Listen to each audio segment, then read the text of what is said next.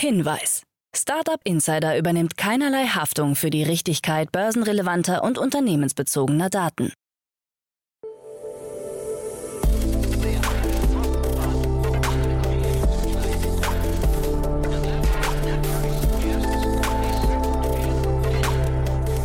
Startup Insider Daily. Morgen Update. Einen wunderschönen guten Morgen und herzlich willkommen zu Startup Insider Daily. Mein Name ist Jan Thomas. Heute ist Freitag, der 3. Juni. Ja, und das sind heute unsere Themen. DoorDash verschwindet aus Deutschland. Plattformen haften teilweise für Urheberrechtsverstöße. Der E-Commerce-Umsatz ist rückläufig. Schlechte Stimmung bei Klarna. Und die Facebook-CEO Sheryl Sandberg verlässt nach 14 Jahren das Unternehmen. Heute bei uns zu Gast im Rahmen der Reihe Investments und Exits ist mal wieder Daniel Wild von Mountain Alliance. Ja, und wir haben zwei hochinteressante Themen besprochen, zwei sehr unterschiedliche Themen. Das eine aus dem E-Commerce oder vielmehr aus dem Fintech-Bereich und das andere aus dem E-Learning oder Weiterbildungsbereich. Also zwei hochinteressante Themen. Kommt sofort nach den Nachrichten mit Anna Dressel, aber wie immer der kurze Hinweis auf die weiteren Themen und auch auf die Themen morgen und am Sonntag. Um 13 Uhr geht es hier weiter mit Ines Reth. Sie ist Co-Gründerin und Co-CEO von Nido Health. Das ist ein Telemedizinunternehmen, über das ich ja neulich auch schon mit Katharina Neuhaus kurz gesprochen habe. Da gab es gerade eine Finanzierungsrunde über 7,5 Millionen Euro. Ein spannendes Unternehmen, sehr, sehr relevant. Es geht um einen Bereich, der uns alle angeht, auf den wir alle achten sollten, nämlich die mentale Gesundheit.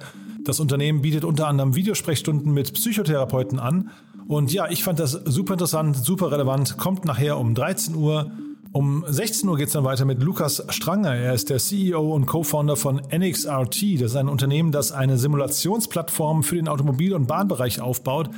Das Ganze in 3D, also das war irgendwie ziemlich abgefahren, kannte ich so noch nicht, hat mir großen Spaß gemacht. Auch da gab es eine Finanzierungsrunde, über die wir gesprochen haben. Dementsprechend, ja, in beiden Fällen reinschalten lohnt sich. Noch kurz der Blick auf den Samstag. Ihr wisst ja, wir haben ein Format, das nennt sich Startup Insider Media Talk.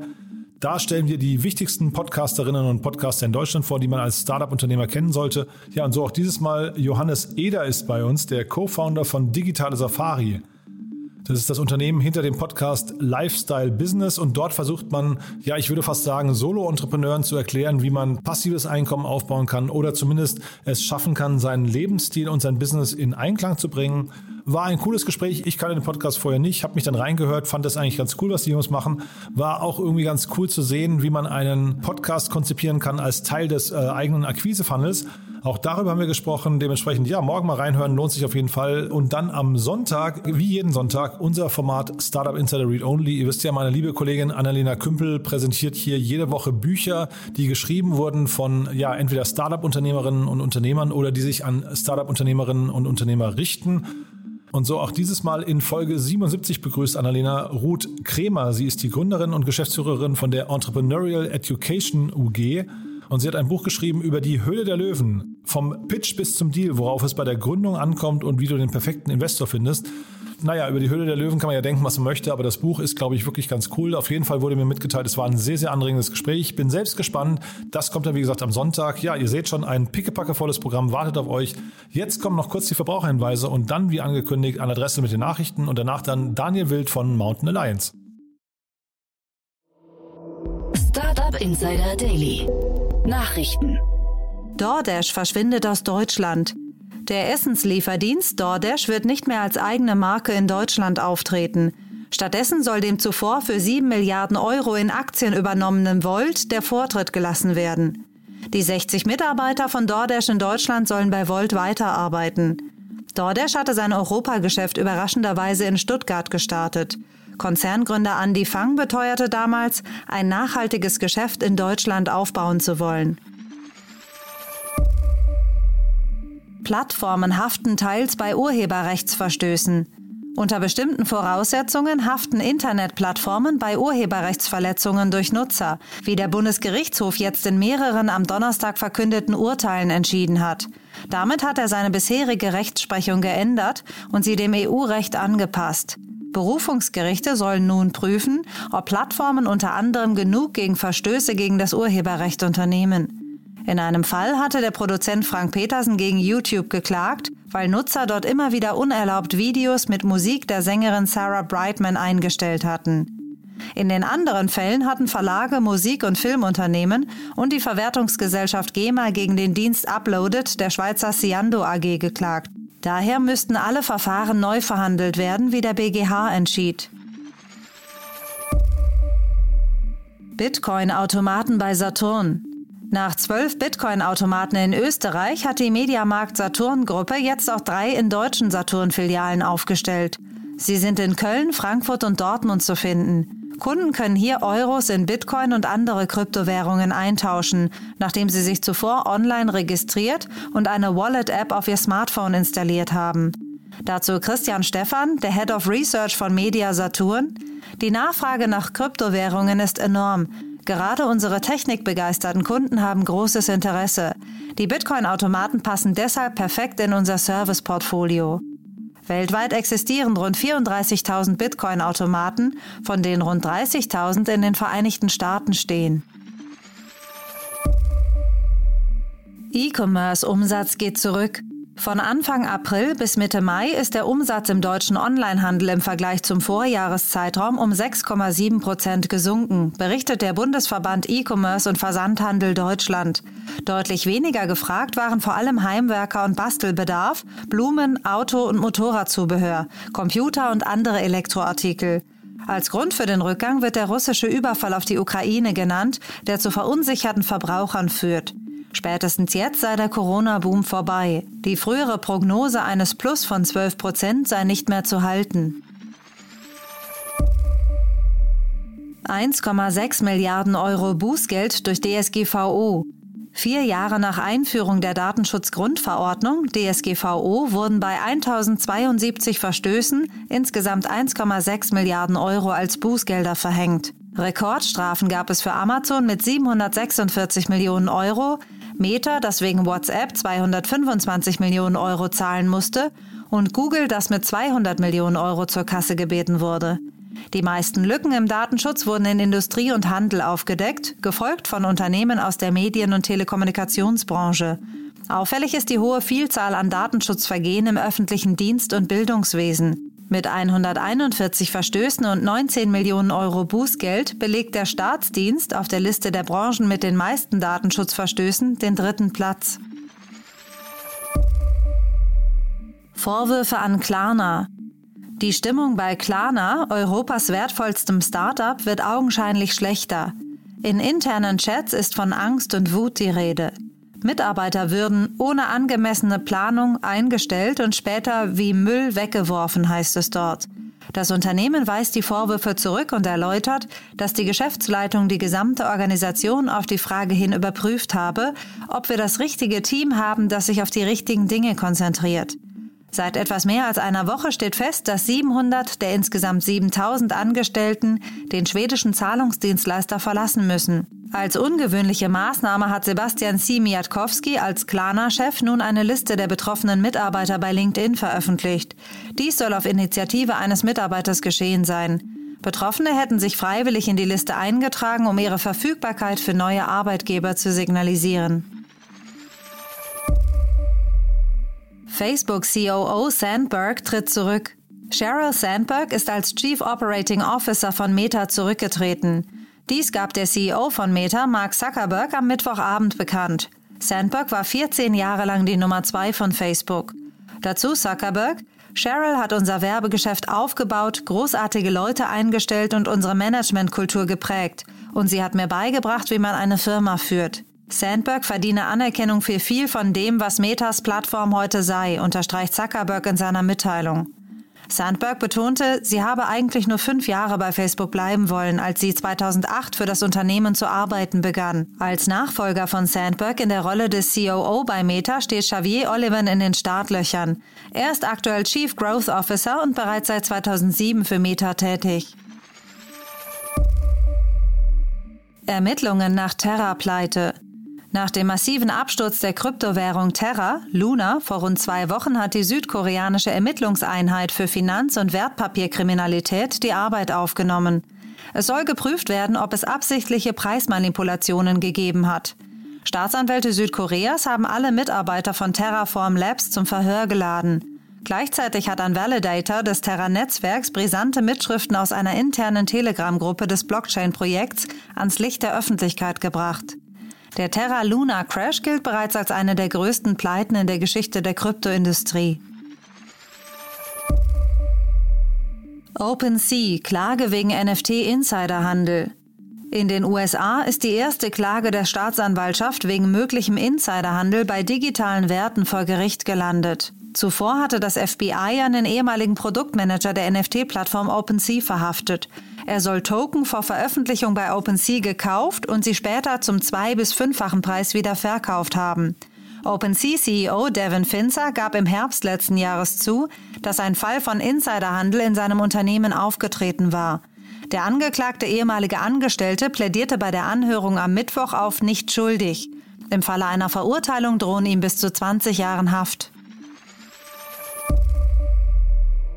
Startup Insider Daily. Kurznachrichten.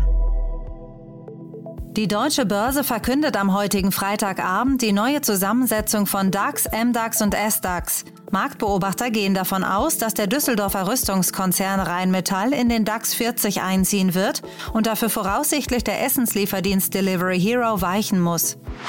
Elon Musk hat Tesla-Mitarbeiter in Kalifornien, die angesichts steigender Corona-Infektionen noch nicht ins Büro zurückkommen wollen, mit Strafen gedroht. In einer E-Mail schrieb er, jeder bei Tesla muss mindestens 40 Stunden in der Woche im Büro verbringen. Wenn jemand nicht erscheint, müssen wir davon ausgehen, dass diese Person das Unternehmen verlassen hat.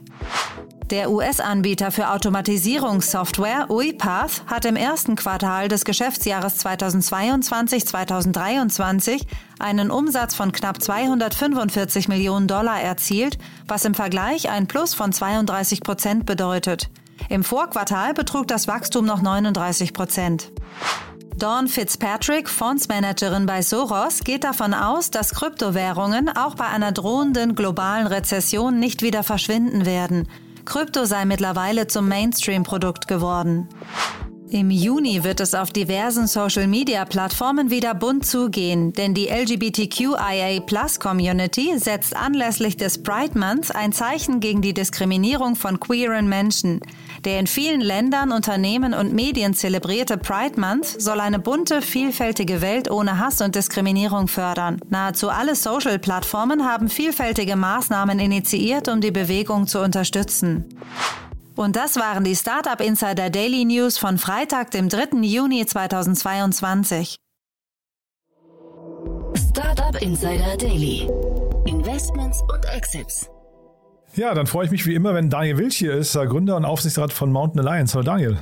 Hi Jan, freue mich dabei zu sein. Toll, dass du da bist, Daniel. Und ja, es kommen coole Themen auf uns zu, habe ich schon gesehen gerade, aber vielleicht fangen wir noch mal kurz mit euch an. Magst du ein paar Sätze zu euch sagen? Ja, na klar, gerne. Also die Mountain Alliance ist eine börsennotierte Beteiligungsgesellschaft. Man kann auch sagen Listed VC. Wir haben 26 wachsende digitale Firmen im Portfolio, machen pro Jahr so ein bis zwei, manchmal auch drei Exits, manchmal Börsengänge, meistens Trade Sales. Und so kann man sich quasi als Börseninvestor an VC-Firmen beteiligen. Das Spannende daran, unheimlich viel Wertentwicklung passiert halt heute vor Börsengängen oder auch durch private Verkäufe.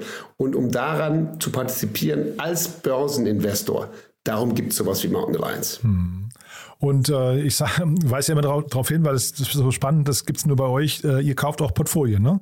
Ganz genau. Wir kaufen Portfolien und wir glauben auch, dass gerade jetzt, sagen wir mal, die Public-Märkte haben gelitten. Das haben wir beide schon gesehen. Die privaten Bewertungen kommen auch ein bisschen runter. Ich glaube, das geht auch noch ein bisschen weiter. Und gerade jetzt gibt es vielleicht einen anderen Zuhörer hier im Podcast, der sagt, hm, ich habe ein Family Office, ich habe 100 Millionen unter Management, ich habe fünf bis zehn Ventures investiert und das ist mir doch zu anstrengend. Mit so jemand würden wir gern reden, weil wir übernehmen so ein Portfolio in der Mischung aus Cash und Shares oder Vergleichbares und managen das weiter. Und so sind wir in den letzten Jahren gewachsen. Und so haben wir beispielsweise auch bei der Mountain Alliance zwei Portfolien von Mountain Partners übernommen und seitdem heißen wir auch äh, Mountain. Insofern gibt es eben da eine enge Beziehung. Von denen, wo wir die ersten Portfolien gekauft haben, haben wir auch den Namen übernommen. Mhm. Ich habe in den letzten Tagen nicht gedacht, Daniel, da habe ich den Podcast vom Doppelgänger, also Doppelgänger Tech Talk Podcast gehört.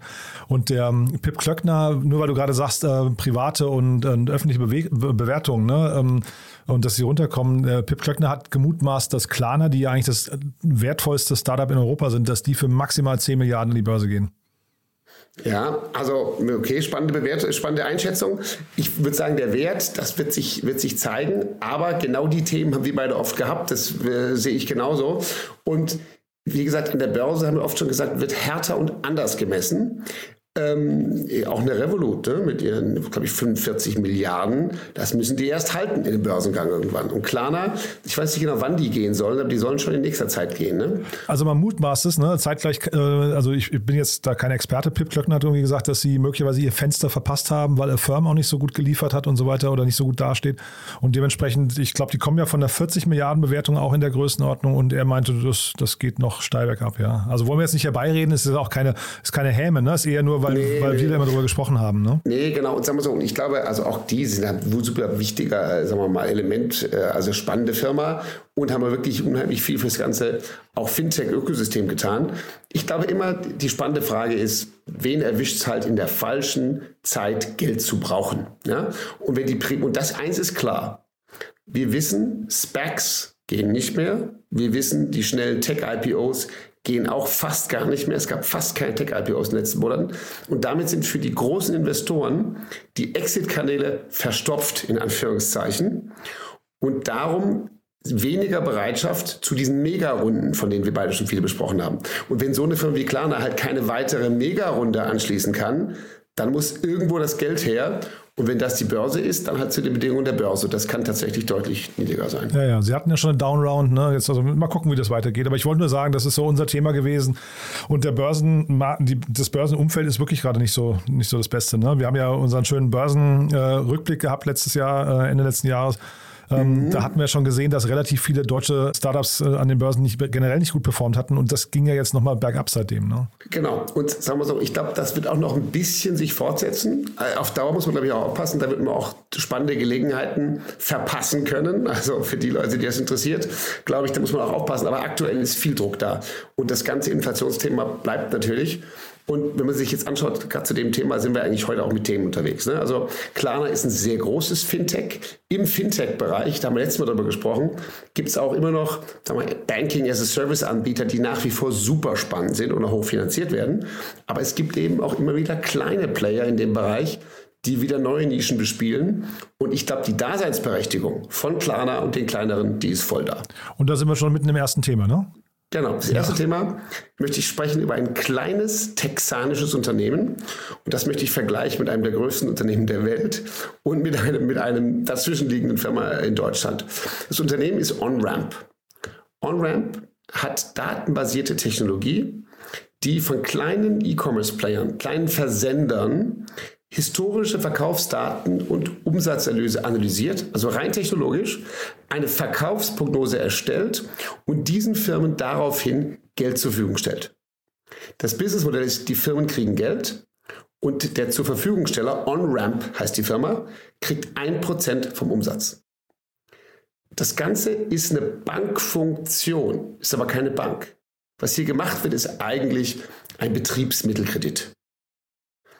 Was sind das für Firmen? Das sind kleine Versandunternehmen oder aber auch jetzt gerade während der Pandemie kleine normale Händler, die eben auch Versand gemacht haben und die nicht genug Geld hatten, um ihr Lager nachzukaufen oder den, überhaupt nur den Versand zu bezahlen oder Marketing zu bezahlen und die auch nicht von klassischen Banken Geld bekommen können. Und gerade in den USA ist das ein Problem, weil die haben viel weniger von diesen äh, sagen wir, rundrum Bankangeboten, die wir haben als klassisches Banken, sondern es wird viel mehr gemacht im Bereich Anleihen und ähnliches. Aber für so einen kleinen Player geht das nicht. Und die haben aber Bedarf und auch eine Bereitschaft zu zahlen. Und für sowas ist 2020 in Austin, Texas, ähm, dieses On-Ramp gegründet worden. Wachsen wie verrückt. 30 Prozent Wachstum Monat zu Monat mehrere hundert Kunden, aber noch ziemlich klein. Das ist die erste Runde und in der gab es 42 Millionen. Ja, das erscheint viel, würde ich sagen, weil 42 Millionen in der ersten Runde, also in der Seed-Runde laut Crunchbase, ähm, wäre natürlich eigentlich verrückt. Hier geht es natürlich um eine Mischung wiederum aus Eigenkapital und Fremdkapital. Und insofern, ich würde vermuten, dass das Verhältnis hier 1 zu 10 ist. Die haben vielleicht 4 Millionen Eigenkapital bekommen und den Rest brauchen sie quasi als Warehouse-Kreditlinie, um das diesen Firmen zur Verfügung zu stellen. Mhm. Ich hatte hier mal mit Jenny Dreier von Equity Ventures, hatte ich mal über ARC gesprochen. Das ähm, war deswegen ganz spannend.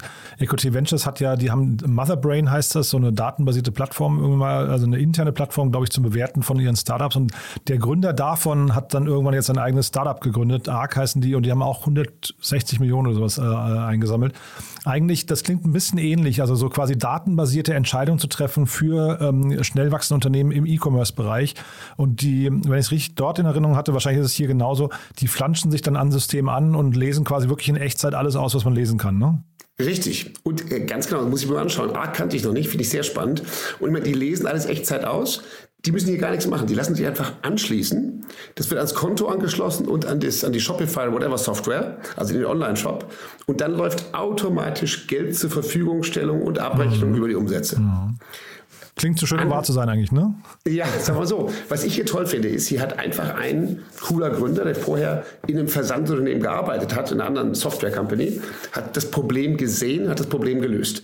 In Texas, in Texas finanziert worden. So, jetzt machen wir einen Sprung auf die andere Seite des Globus. Der größte, einer der größten Fintechs, wahrscheinlich der größte Fintech der Welt, ist Alipay. Ant Financial. Das ist die Schwestergesellschaft von Alibaba, die ganz berühmt war, weil sie vor zwei Jahren an die Börse sollte. Ja. Und einen Tag vor Börsengang quasi die chinesische Regierung diesen Börsengang gekillt hat. Das war der Anfang vom Ende irgendwie, ne? Ja. Ganz genau. Das hat so ein bisschen diese, diese Welle eingeläutet, die mhm. jetzt die, nach unten geht. Und Alipay hat aber dieses Geschäft, die machen das schon seit zehn Jahren. Auf Alibaba sind unheimlich viele kleine Händler. Taobao heißt das auch in, in, in China. Und dort macht der kleine Händler ähm, sein Geschäft. Außerdem hat Alibaba auch die Endkunden. Und weil sie jetzt über so, so viel wissen über was der kleine Händler macht und was der kleine Kunde macht, können sie von den Kunden Anlage nehmen, also Einlagemanagement und stellen dem Händler das zur Verfügung, was er braucht, wie er es braucht, weil sie so genau wissen, was der Händler für einen Umsatz macht, mit wem und ob sich das rechnet oder nicht. Es ist irgendwie auch, äh, finde ich, total plausibel, weil was willst du hier außer Daten äh, an, an Grundlage nehmen? Ne? Also so im Vergleich vielleicht zu den klassischen Bank Bankgesprächen oder sowas, das macht überhaupt keinen Sinn. Du willst ja eigentlich nur datenbasiert entscheiden. Ganz, ganz genau richtig. Aber sagen wir so, da muss man halt sagen, hier lassen sich die Banken von Non-Banken Geschäft wegnehmen, ja, was eigentlich auch, ja. ihr Geschäft ja. ist. Ja? Und jetzt möchte ich noch ein drittes Vergleichsunternehmen bringen. Sehr coole Firma, auch die heißt Mayos in Berlin. 2018 gegründet. Die hieß ursprünglich Amalendo als Länder für Amazon Businesses und dann hieß jetzt heißt der Mayos. Ähm, gegründet, um Einkaufsfinanzierung, Lagerfinanzierung, Querfinanzierung und so weiter zu machen. Und diese Firma stellt nur aufs Lager ab. Also Myers gibt dir mit deinem E-Commerce-Unternehmen, wenn du eins hättest, einen Kredit und der Kredit wird gegeben auf das Lager und das läuft, indem die Firma eigentlich die Produkte einkauft für dich und sie dir Stück für Stück abgibt. Also der, dem, der, Firma Myers gehören deine Produkte, du verkaufst sie aber und auch hier wiederum völlig datengetrieben ausgelesen. Hast du Produkte, die sich verkaufen? Werden die sich verkaufen? Jawohl, das ist ein guter, gutes Kreditrisiko. Jawohl, mache ich. Und das ist für mich super spannend, weil die, die, wie gesagt, all diese Firmen, geben Kreditfirmen, die sonst keinen Kredit bekämen. Mhm.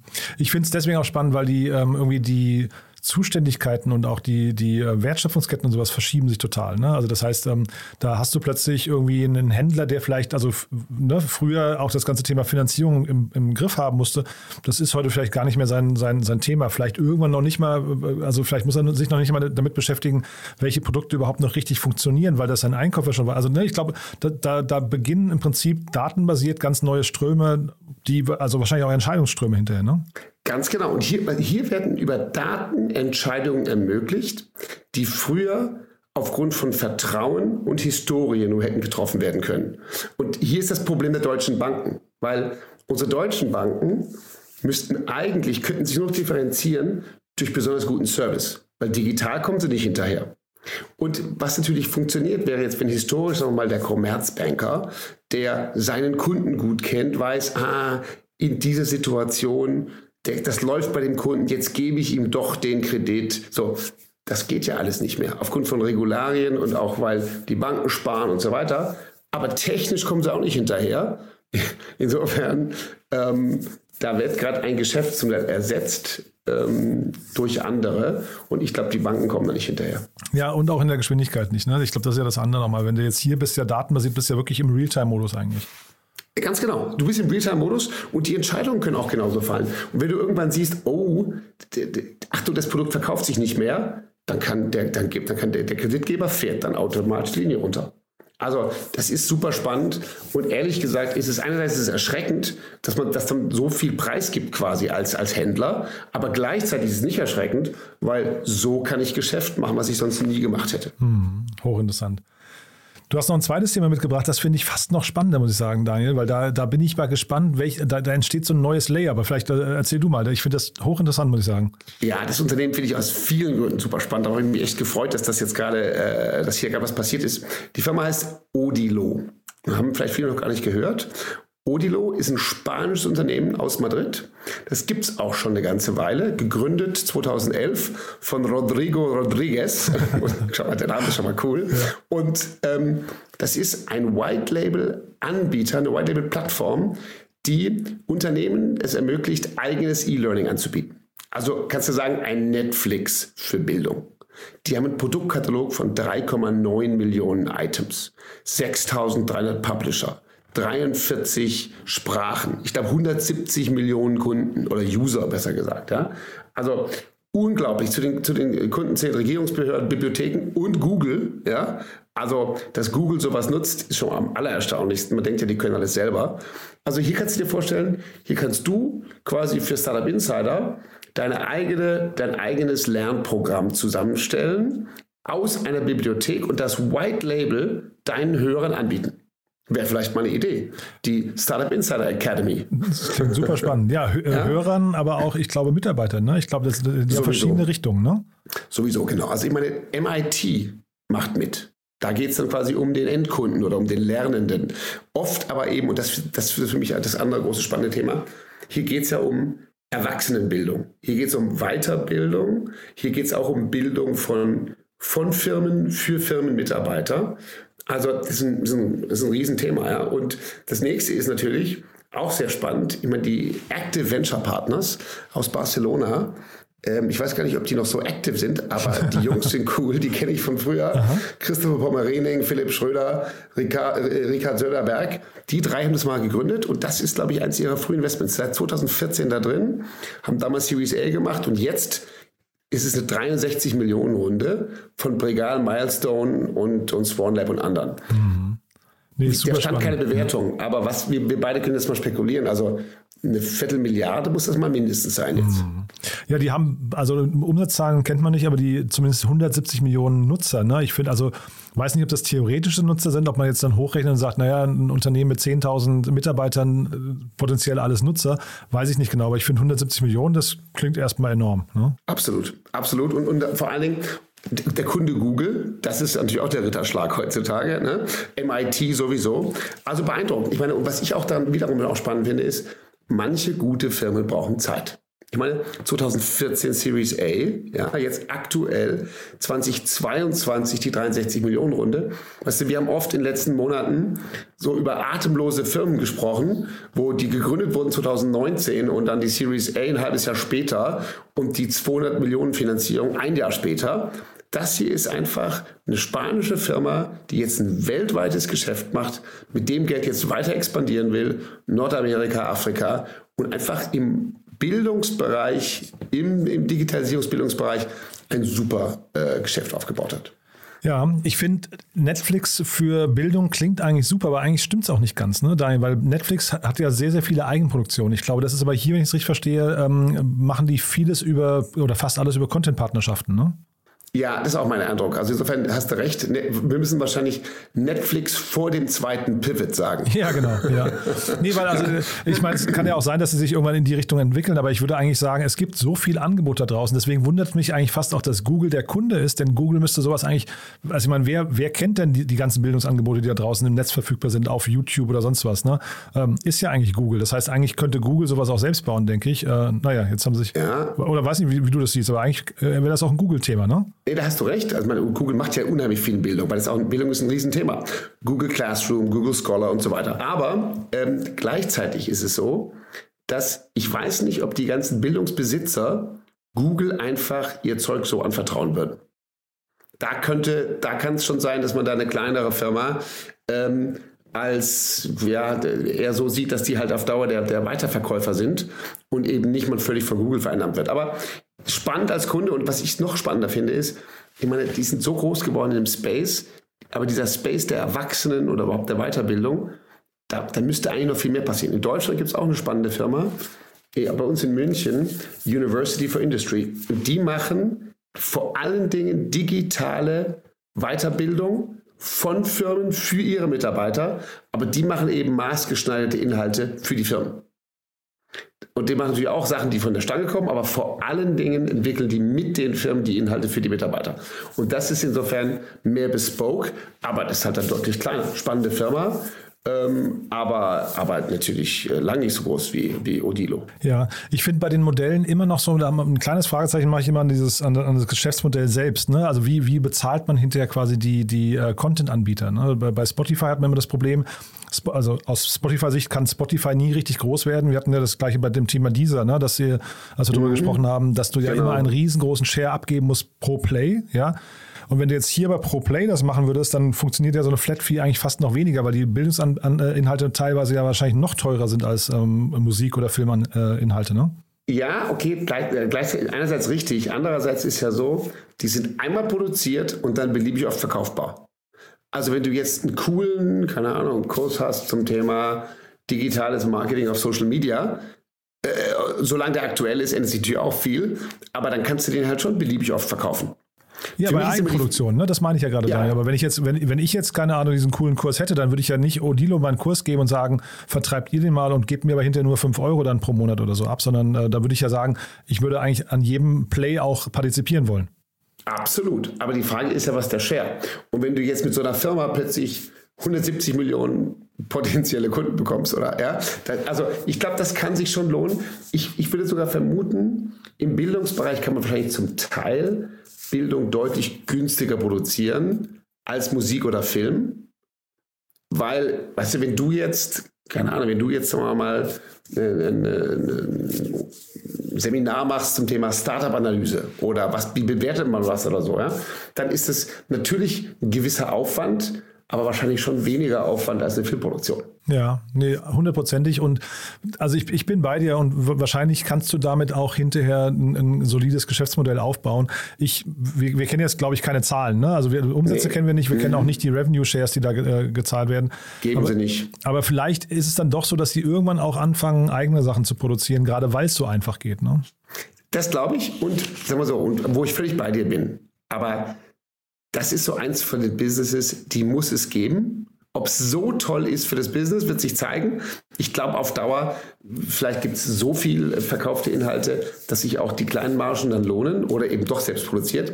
Aber mal gesellschaftlich gesehen, super wichtig, dass die gibt. Ja, weil, also, wir, wir wissen doch alle, ähm, dass das Reskilling in Deutschland gibt es deutlich zu wenig Arbeitskräfte, aber vor allen Dingen zu wenig Arbeitskräfte mit den richtigen Skillsets.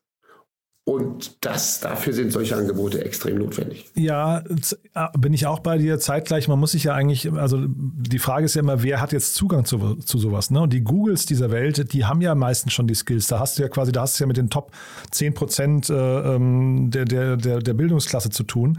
Man müsste ja eigentlich woanders ansetzen. Und ich weiß jetzt gar nicht, ob jetzt, keine Ahnung, die Supermärkte oder sowas ein großes Interesse haben, dass ihre Mitarbeiter zu sowas dann eben Zugriff bekommen. Also Weißt du, was ich meine? Da, also wir haben, wir haben ja eigentlich ein Bildungsdefizit an einer ganz anderen Stelle, wo wir eben dieses Reskillen äh, hinbekommen müssten. Ja. Absolut. Und darum, das finde ich eben, wie eben erwähnt, ja, University for Industry, die arbeitet vor allem im deutschen Mittelstand, die ihre Mitarbeiter fit machen wollen. Und meiner Ansicht nach müsste der größte Kunde von Odilo müssten die deutschen Gewerkschaften sein. ja, die ja. müssten, das wäre mal eine sinnvolle Tätigkeit für Gewerkschaften, wenn die ihre, wenn die ihre, ihre Mitglieder ganz gezielt gescheit weiterentwickeln wird. Hundertprozentig, ja. Das ja. alte traurige Thema. Ja. Genau. Also insofern, äh, ich glaube, sinnvolle User gäbe es genug. Hoffen mhm. wir mal, dass die das finden.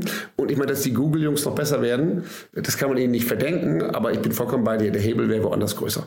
Cool. Daniel, also super Themen, muss ich sagen. Hat echt Spaß gemacht. Ähm, jetzt weiß ich gar nicht, haben wir was vergessen zu beiden Sachen? Nö. Ne? Ich glaube, wir haben das äh, ausreichend äh, gecovert. Und sagen wir mal so, das Thema Bildung wird uns immer wieder begegnen, weil es so wichtig ist. Und ich glaube, ähm, schön, dass es diese Player gibt. Und wir werden uns gucken, wo die sich weiterhin entwickeln. Behalten wir im Blick, ne? Genau. Cool. Daniel, dann lieben, lieben Dank und bis zum nächsten Mal, ja? Alles klar, Jan. Bis bald. Startup Insider Daily, der tägliche Nachrichtenpodcast der deutschen Startup-Szene. So, das war Daniel Wild von Mountain Alliance. Damit sind wir durch für heute Vormittag. Aber nicht vergessen, nachher geht es weiter um 13 Uhr mit Ines Räth, Co-Gründerin und Co-CEO von Nilo Health. Da sprechen wir, wie gesagt, über eine 7,5 Millionen Euro starke Seed-Finanzierungsrunde für ein Unternehmen, das im Mental Health-Bereich unterwegs ist. War ein sehr, sehr anregendes Gespräch. Ich glaube, das Unternehmen wird sich durchsetzen oder zumindest so eine Art Standard etablieren für alle Unternehmen, die sich, ja, ich sag mal, für die mentale Gesundheit ihrer Mitarbeiter interessieren. Und dann um 16 Uhr Lukas Stranger, der CEO und Co-Founder von NXRT.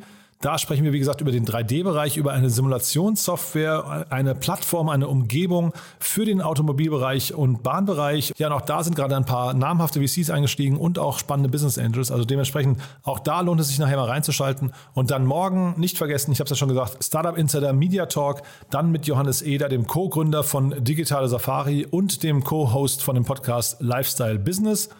Und dann am Sonntag Startup Insider Read Only, unser Bücherpodcast mit Annalena Kümpel. Und dieses Mal zu Gast ist Ruth Kremer. Sie ist die Gründerin und Geschäftsführerin der Entrepreneurial Education UG und sie hat ein Buch geschrieben, das heißt Die Höhle der Löwen, vom Pitch zum Deal, worauf es bei der Gründung ankommt und wie du den perfekten Investor findest. Ja, also auch das sollte sich natürlich jeder anhören, der sich irgendwie mit dem Thema Finanzierungsrunden beschäftigt denke, da kann man viel lernen. Das, wie gesagt, am Sonntag. Am Montag ist dann Feiertag, deswegen sage ich schon mal Tschüss bis Dienstag oder natürlich bis nachher oder bis morgen oder bis zum Sonntag. Aber ja, so oder so, euch ein wunderschönes Wochenende und ja, vielleicht bis nachher. Ciao, ciao.